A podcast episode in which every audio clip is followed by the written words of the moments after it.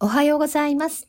毎朝聖書の御言葉からショートメッセージをお送りする朝マナの時間です。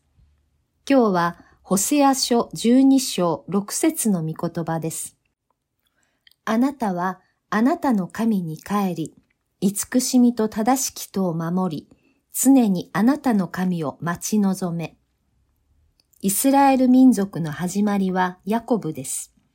先祖ヤコブは兄エサウと双子の兄弟なのですが、出産の時、兄のかかとを掴んで、まるで兄を押しのけるかのようでした。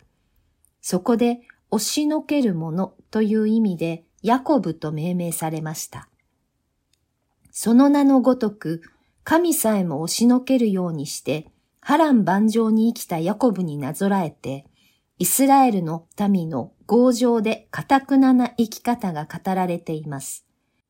12章1節から5節そんなヤコブでしたが、彼はベテルで神と出会ったのです。またその後、ヤボク川のほとりで泣きながら神に祈り、格闘して神からの祝福を受けたのでした。その子孫であるイスラエルよ、どうしてお前は先祖ヤコブのようにして主のもとに立ち返ろうとしないのか、と神は呼びかけておられます。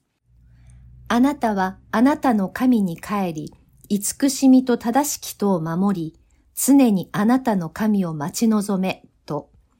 この箇所を新海訳では、あなたはあなたの神に立ち返り、誠実と公義とを守り、絶えずあなたの神を待ち望め。新共同訳では、神のもとに立ち返れ、愛と正義を保ち、常にあなたの神を待ち望め、と訳しています。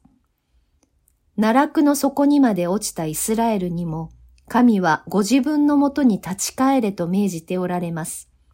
つまり、神は突き放し見捨てたようですが、その先には立ち返る姿を見ておられるのです。ここに希望があります。今は神は私を見放されたかのような状況かもしれません。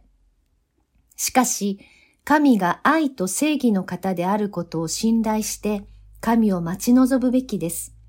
また、私たちもそのような神への愛と正義を保とうと思うのです。それではまた明日お会いしましょう。